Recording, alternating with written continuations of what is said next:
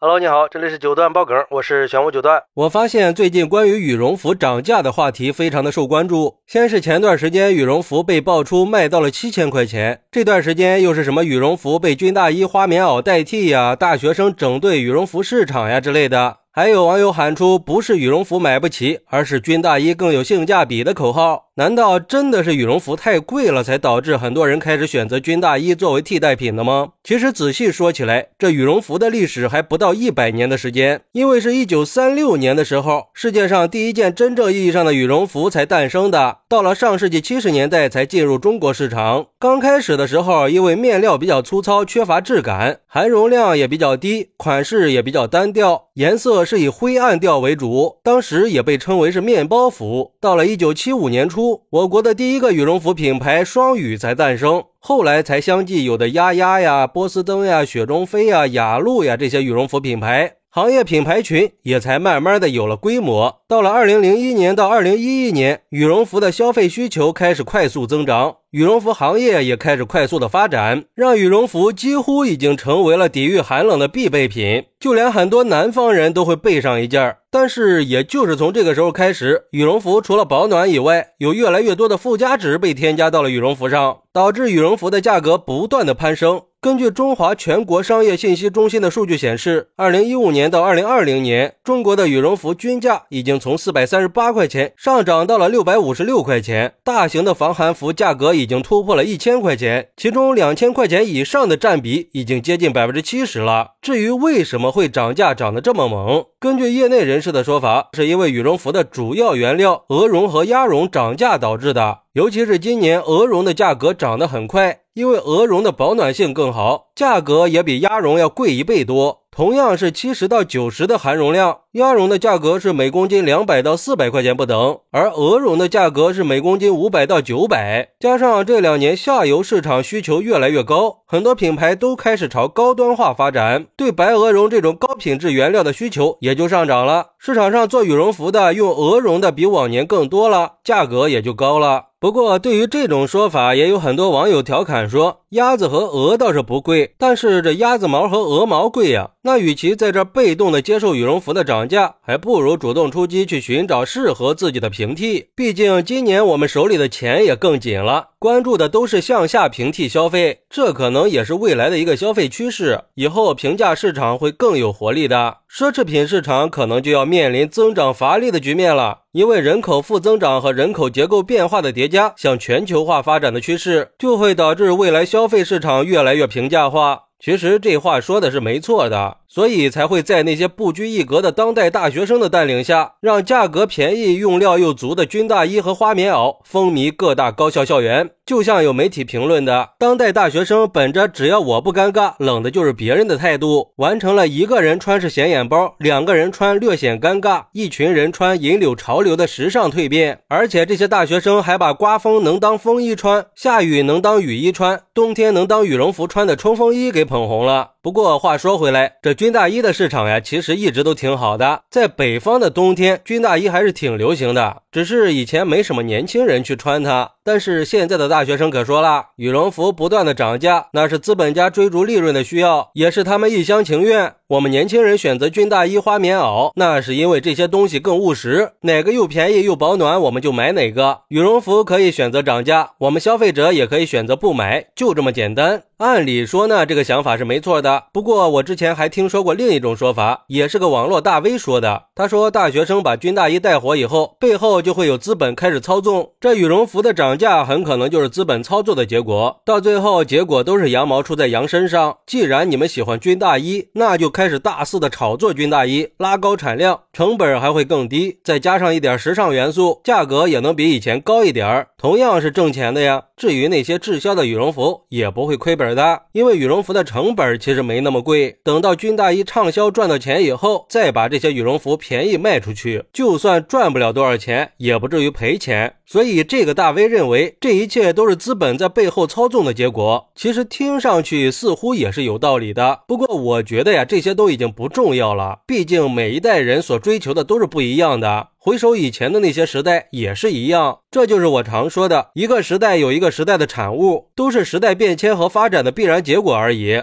而我们作为消费者，只需要根据自己的需求和喜好做出选择。羽绒服也只是保暖的其中一种选择。那以前没有羽绒服的时候，不也可以保暖吗？而且我相信啊，未来可能还会有更多新的选择出现。好，那你认为羽绒服被军大衣替代是当代年轻人的新潮流，还是资本操纵的结果呢？快来评论区分享一下吧！我在评论区等你。喜欢我的朋友可以点个订阅，加个关注，送个月票，也欢迎订阅收听我的新专辑《庆生新九段传奇》。我们下期再见，拜拜。